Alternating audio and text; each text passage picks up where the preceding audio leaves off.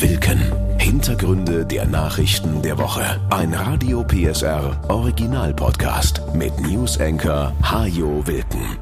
Es ist mal wieder soweit. An diesem Wochenende werden die Uhren umgestellt. Wir kriegen also die Stunde zurück, die man uns im März gestrichen hatte. Dieses ständige Hin und Her zwischen Sommer- und Winterzeit sollte ja eigentlich längst Geschichte sein, aber irgendwie kommt die EU nicht aus dem Knick. Vermutlich, weil es derzeit einfach immer irgendetwas Wichtigeres zu tun gibt. Immerhin hat das den Vorteil, dass wir an diesem Wochenende ein Stündchen mehr Zeit haben, zum Beispiel auch, um diesen Podcast zu hören. Und damit willkommen zu einer neuen Folge. Sarah Wagenknecht gehört zu den bekanntesten Politikerinnen Deutschlands. Seit 2009 sitzt sie im Bundestag, obwohl man sie dort gefühlt zumindest sehr viel seltener antrifft als bei Markus Lanz.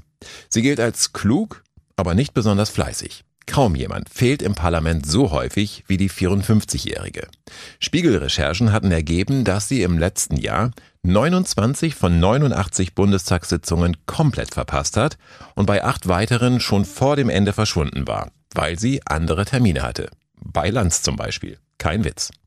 In der eigenen Fraktion nennt man sie das Bundestagsphantom, weil man Sarah Wagenknecht so selten zu Gesicht bekommt. Dafür meldet sie sich regelmäßig auf ihrem eigenen YouTube-Kanal zu Wort, schreibt Bücher, macht Lesungen und hat auch sonst einiges zu tun, was ihre Zeit beansprucht. Nebeneinkünfte von fast 800.000 Euro hatte sie allein für das letzte Jahr angegeben.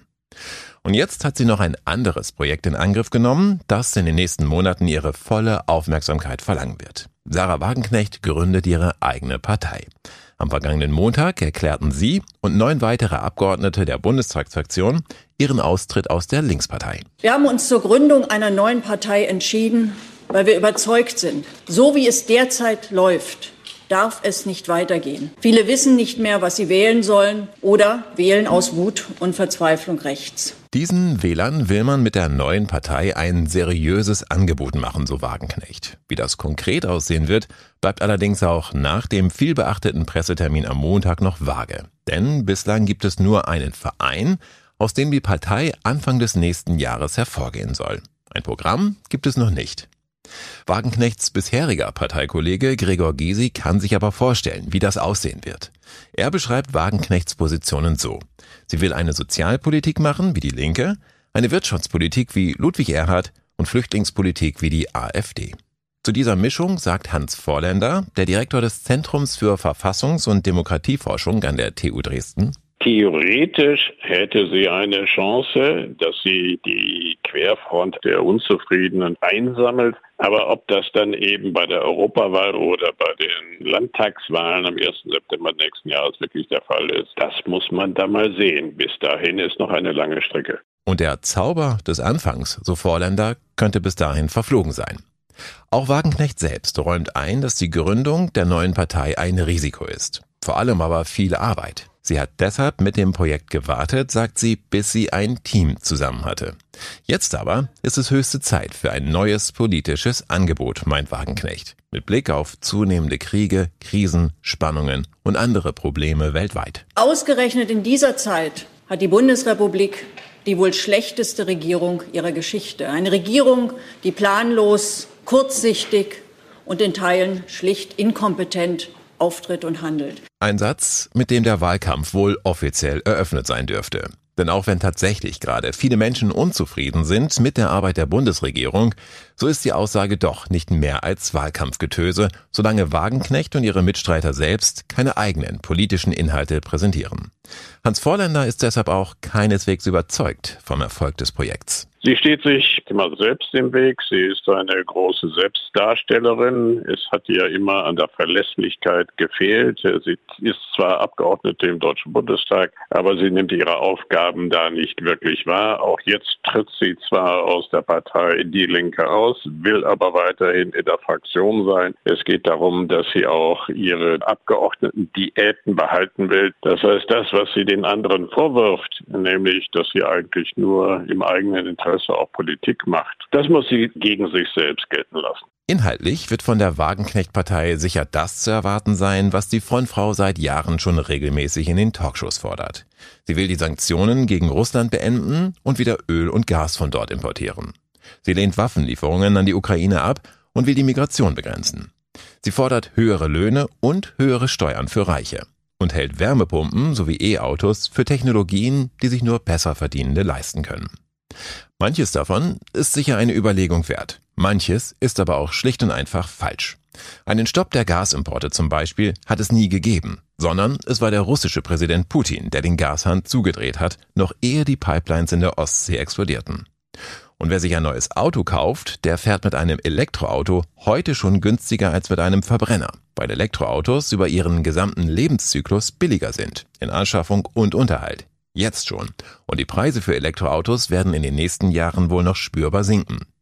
Brauchen wir also eine Partei, die Probleme benennt, wo gar keine sind? Ob es die Partei braucht oder nicht, das werden die ersten Wahlergebnisse zeigen. Es ist im Augenblick feststellbar, dass die Menschen unzufrieden sind. Und daraus glaubt eben Frau Wagenknecht die Möglichkeit abzuleiten, dass sie diese Unzufriedenen auffängt. Von der Linken bis zur ganz Rechten. Aber dazu braucht es eben endlos viel organisatorische Mühen. Man muss eine Langstrecke laufen und sie ist bislang eher die Frau der Kurzstrecke und dabei ging es immer um sie. Jetzt muss sie eigentlich hinter der Partei und der Gründung zurücktreten und fleißig arbeiten. Derzeit können sich in Sachsen 29 Prozent der Wähler vorstellen, der Wagenknecht-Partei bei der Landtagswahl im nächsten Jahr ihre Stimme zu geben.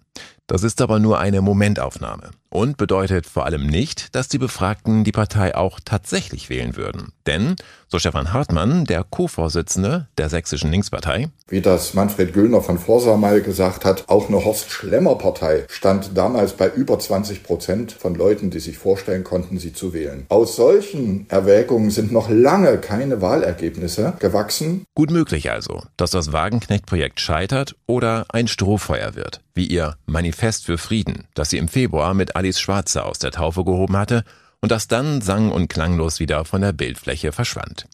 Wenn Programm und Personen die Wähler aber überzeugen, dann könnte die neue Partei schon in gut zehn Monaten etliche Abgeordnete im sächsischen Landtag stellen. Noch einmal der Dresdner Politikwissenschaftler Hans Vorländer. Dass sie ein Potenzial hat, liegt an den Themen, die sie positionieren will. Es kann natürlich sein, dass sie in den Landtag kommt, dass sie von der AfD etwas abzieht, dass sie aber auch stark von der Linken abzieht.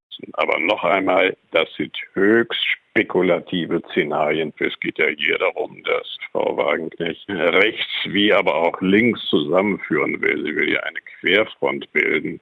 Sie hat so unterschiedliche Politikvorstellungen, beispielsweise auch sehr, sehr kritische Einstellungen gegenüber Kapitalismus. Da wird sie keine Leute aus der Mitte gewinnen können. Erst in den nächsten Monaten also wird sich zeigen, ob die Karten wirklich neu gemischt werden. Dazu müssen Wagenknecht und ihre Mitstreiter zuerst einmal deutlich machen, wofür sie eigentlich stehen wollen.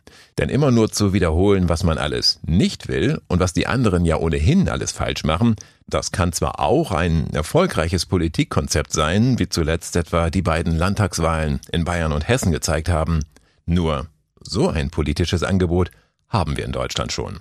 Ein zweites braucht kaum jemand. In die Migrationspolitik ist einiges an Bewegung gekommen. Der Kanzler hatte zuletzt, Zitat, Abschiebungen im großen Stil angekündigt. Und das Kabinett hat den Worten in dieser Woche zwar noch keine Taten, aber einen Gesetzentwurf folgen lassen. Er soll dazu führen, dass Menschen, die nicht bei uns bleiben dürfen, leichter und schneller wieder in ihre Heimatländer zurückgebracht werden können. Innenministerin Nancy Faeser. Das ist notwendig, damit wir weiterhin unserer humanitären Verantwortung für die Menschen gerecht werden können, die wir vor Krieg und Terror schützen müssen, wie zum Beispiel auch die 1,1 Millionen Menschen aus der Ukraine. Um das Grundrecht auf Asyl zu schützen, müssen wir aber irreguläre Migration deutlich begrenzen. Wer kein Bleiberecht hat, muss unser Land wieder verlassen. Soweit die Theorie. In der Praxis sollen viele Abschiebungen deshalb nicht mehr angekündigt werden, um nicht zu riskieren, dass jemand kurzerhand untertaucht. Auch sollen Betroffene für längere Zeit in Abschiebegewahrsam genommen werden können, künftig bis zu 28 Tage lang, um die Abschiebungen besser vorbereiten zu können. Und die Polizei soll mehr Befugnisse bekommen, um zum Beispiel Handys auszuwerten oder Gemeinschaftsunterkünfte durchsuchen zu können. Das sind teils sehr starke Eingriffe in die Persönlichkeitsrechte, sagen Kritiker. Und trotz dieser neuen Regeln wird es auch künftig in vielen Fällen gar nicht möglich sein, Menschen einfach so ins Flugzeug zu setzen und in ihre Heimatländer zurückzubringen. So Dave Schmidtke vom Sächsischen Flüchtlingsrat. Es ist so, dass die Hauptherkunftsländer von den ankommenden Geflüchteten aktuell Syrien, Afghanistan, Irak Länder sind, wo Abschiebungen sehr schwer möglich sind bzw. sogar unmöglich sind. Da wird auch in Zukunft kein Rücknahmeabkommen stattfinden. Wir würden die Diskussion gern etwas wieder dahin drehen, dass wenn man sieht, die Abschiebungen sind für viele Nationen gar nicht möglich, dass man sich eher wieder darauf besinnt, dass man den Menschen hier eine Chance gibt. Gerade wenn wir darauf blicken, wie viele Bereiche in Deutschland eigentlich unter Fachkräftemangel leiden. Auch das Bundesinnenministerium räumt ein, dass derzeit nur schwer abzuschätzen ist, wie viele Abschiebungen künftig tatsächlich möglich sein werden. Zurzeit jedenfalls sind gut 255.000 Menschen in Deutschland ausreisepflichtig. Mehr als 205.000 von ihnen werden aber geduldet. Die haben also keinen Anspruch auf Schutz in Deutschland. Bei vielen von ihnen wäre es unter Umständen aber trotzdem gut, wenn sie hier blieben, denn wir brauchen ja jede Menge Arbeitskräfte, so Vizekanzler Robert Habeck. Handwerkliche Betriebe lehnen Aufträge ab, Geschäfte und Gastronomien reduzieren ihre Öffnungszeiten, weil sie nicht genug Menschen haben, die all die Arbeit machen. Es fehlt buchstäblich an Händen und an Köpfen. So haben wir für Geflüchtete, die schon länger hier sind, mit dem sogenannten Spurwechsel die Möglichkeit geschaffen, aus dem Asylsystem ins Arbeitssystem zu wechseln. Wer nun wiederum keinen Anspruch auf Asyl hat, keinen anderen Schutzstatus bekommt und nicht durch Arbeit eine Duldung erlangt, wie wir es jetzt möglich machen, der oder die muss dann auch gehen. Am besten freiwillig, aber im Zweifel braucht es auch Rückführung. Diese Rückführungen auch wenn es künftig mehr sein werden, werden allerdings nicht das größte Problem lösen, das die Kommunen derzeit haben. Denn die Kommunen, viele jedenfalls, wissen nicht mehr, wie sie die Menschen unterbringen sollen, die erst jetzt gerade neu zu uns kommen. Deshalb, so Habeck, ist es genauso wichtig, bei den Fluchtursachen anzusetzen, um zu verhindern, dass Menschen sich auf gut Glück auf den Weg zu uns machen. Dazu sind wir mit entsprechenden Ländern im Gespräch. Wichtig ist, dass es dann auch Möglichkeiten gibt, dass man aus diesen Ländern legal nach Deutschland kommt, also geholt wird. Und dieser Weg, geholt zu werden in den Arbeitsmarkt, der ist tausendmal besser als der Zustand, den wir im Moment erleben. Es muss schlichtweg andere Lösungen geben als Gummiboote, auf denen die Menschen dann absaufen. Schon in ihrem Koalitionsvertrag hatten SPD, Grüne und FDP angekündigt, wir starten eine Rückführungsoffensive, um Ausreisen konsequenter umzusetzen, insbesondere die Abschiebung von Straftätern und Gefährdern. Bevor diese Offensive beginnen kann, müssen nun die Gesetze beschlossen werden, die die Regierung in dieser Woche auf den Weg gebracht hat. Und die Bundesregierung muss auch noch viele Verhandlungen mit anderen Ländern führen. Sachsens Ministerpräsident Michael Kretschmer geht davon aus, dass sich die Situation Mitte des nächsten Jahres deutlich entspannen wird. Wir sind jetzt an dem Punkt, dass sich wirklich etwas verändert, sagte er in dieser Woche nach einer Sitzung des sächsischen Kabinetts. Zugleich appellierte er an alle, die Flüchtlinge, die zu uns kommen, mit Würde und Respekt zu behandeln. Wir reden über Menschen, so Kretschmer, nicht über Nummern. Bundesweit hat es in dieser Woche eine Welle von Bombendrohungen gegeben. Das ZDF und RTL waren betroffen, mehrere Radiosender, die SPD-Parteizentrale und der Hauptbahnhof in Berlin und immer wieder Schulen, auch in Sachsen. In Dresden, Chemnitz, Pulsnitz und Brandis musste die Polizei ausrücken und Schulen mit Sprengstoffspürhunden durchsuchen, nachdem dort Drohmails eingegangen waren. Von Bomben und Schusswaffenanschlägen war darin die Rede. Gefunden hat die Polizei in den Schulen nichts, weder Sprengsätze noch Waffen. Dennoch zerrt es natürlich an den Nerven von Schülern und Lehrern, wenn sie das Schulgebäude verlassen müssen oder Schüler gar nach Hause geschickt werden. Die Drohmails haben häufig einen Bezug zum Nahostkonflikt. Einige waren unterzeichnet mit Hamas. In Sachsen kümmert sich inzwischen auch der Staatsschutz darum. Cyberexperten der Polizei sind ebenfalls an den Ermittlungen beteiligt. Sachsens Innenminister Armin Schuster befürchtet, dass noch weitere Drohmails eingehen werden. Wir werden weiterhin wachsam sein, sagt er.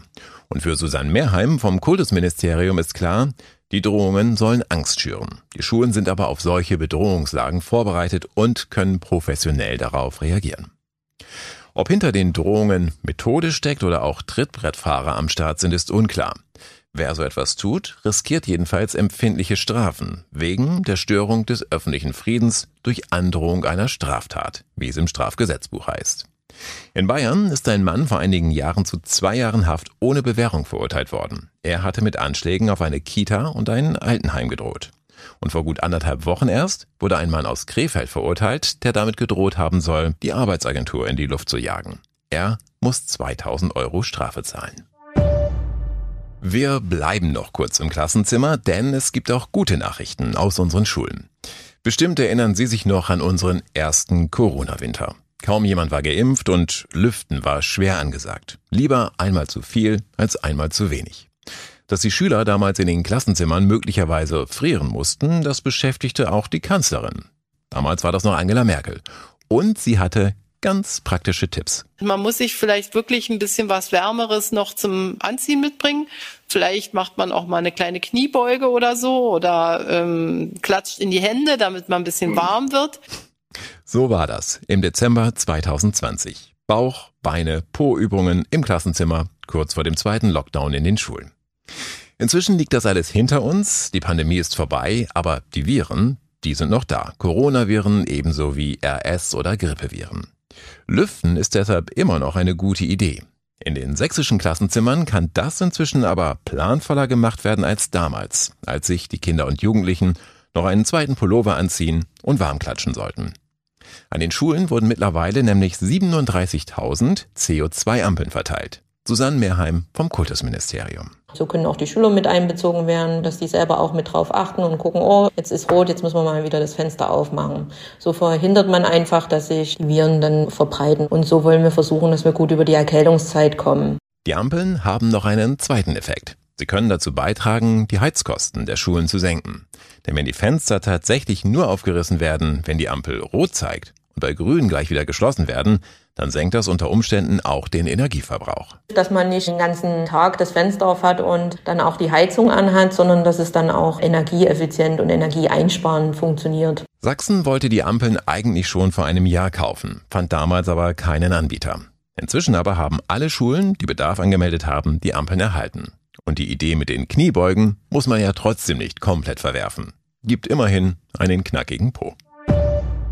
In Sachsen werden immer häufiger Elche gesichtet. Der Wildbiologe Michael Striese sammelt seit mehr als 20 Jahren Daten über Elchbeobachtungen und hat in diesem Jahr schon mehr als 40 Meldungen erfasst. Letztes Jahr waren es gerade einmal vier. Wir hatten dieses Jahr sehr, sehr viele Weibchen bisher da und die kann man eben relativ schlecht auseinanderhalten. Und wir gehen jetzt davon aus, dass wir hier in Sachsen wahrscheinlich drei bis vier verschiedene Tiere da hatten, könnten aber auch eins, zwei mehr sein. 40 Sichtungen heißt also nicht, dass es 40 verschiedene Tiere waren, sondern dass 40 Mal irgendwo Elche gesehen wurden. Und je länger sich ein Tier in Deutschland aufhält, desto häufiger wird es in der Regel auch gesehen. Der Elch war tatsächlich einmal heimisch in Deutschland und praktisch überall anzutreffen. Allerdings ist das schon tausend Jahre her. Dann war der Elch jahrhundertelang verschwunden, seit 1958 aber wandern wieder Tiere aus Polen ein. Und seit Elche dort nicht mehr gejagt werden dürfen, umso mehr. Einerseits ist es so, dass junge Tiere auf der Suche sind nach einem eigenen Siedlungsgebiet, wo sie gucken, wo sieht es denn gut aus. Und andererseits während der Paarungszeit sind häufig Elchbullen große Strecken unterwegs. Wildbiologen wie Michael Strese sind für ihre Arbeit auf Hinweise angewiesen. Wenn Ihnen also zufällig mal irgendwo ein Elch über den Weg läuft, dann melden Sie das umso mehr Beobachtung man hat, kann man natürlich so einen Wanderweg umso genauer sozusagen nachvollziehen, wie das Tier sich in der Landschaft bewegt und wann und wo es auftaucht und wie viel Autobahnen es gegebenenfalls überwunden hat. Schön wäre es natürlich insbesondere vor dem Hintergrund, dass wir dieses Jahr im Raum Leipzig auch eine Elchkuh hatten, die sich dort mehrere Tage aufgehalten hat und von der fehlen aber sozusagen noch ein paar Meldungen, dass das Gesamtbild von ihrer Wanderung besser nachvollziehbar wäre. Elche sind übrigens nicht aggressiv wollen aber ihre Ruhe. Sie greifen deshalb in der Regel nur an, wenn sie sich gestört fühlen oder ihre Jungen verteidigen wollen. Gerade bei einem Spaziergang mit Hunden kann die Begegnung mit einem Elch aber brenzlig werden, denn auf Hunde sind Elche nicht besonders gut zu sprechen. Und dann ist man gut beraten, rasch Schutz zu suchen. Denn ein Wettrennen würde man auf jeden Fall verlieren. Elche können bis zu 60 Stundenkilometer schnell laufen. So, was fehlt noch? Ein bisschen Angeberwissen für den Feiertag nächste Woche. Am Dienstag feiern wir ja den Reformationstag. Die meisten von uns werden also frei haben. Das ist schon der zweite Feiertag in diesem Monat. Und überhaupt können sich Arbeitnehmer in Sachsen über die Gesamtzahl der freien Tage eigentlich nicht beklagen. Immerhin können wir als einzige in Deutschland auch am Buß- und B-Tag zu Hause bleiben, der in diesem Jahr auf den 22. November fällt. Wenn Sie aber in der Champions League der Feiertage mitspielen wollen, dann sollten Sie einen Umzug nach Augsburg erwägen. Die Augsburger haben nämlich als einzige in Deutschland nicht 10, 11 oder 12 lumpige Feiertage im Jahr, sondern stolze 14. Gleich zwei davon, die wir hier in Sachsen nicht haben, fallen in den August. Da feiern die Augsburger zum einen Maria Himmelfahrt und am 8. August das Augsburger Friedensfest. Das geht zurück auf den Dreißigjährigen Krieg und ist der einzige gesetzliche Feiertag in Deutschland, der nur in einer einzigen Stadt gilt. Work-Life-Balance, die Augsburger wissen, wie es geht. Das war Wilken. Hintergründe der Nachrichten der Woche mit Newsenker Hajo Wilken. Dieser Radio PSR Original Podcast ist eine Produktion von Regiocast, deutsches Radiounternehmen.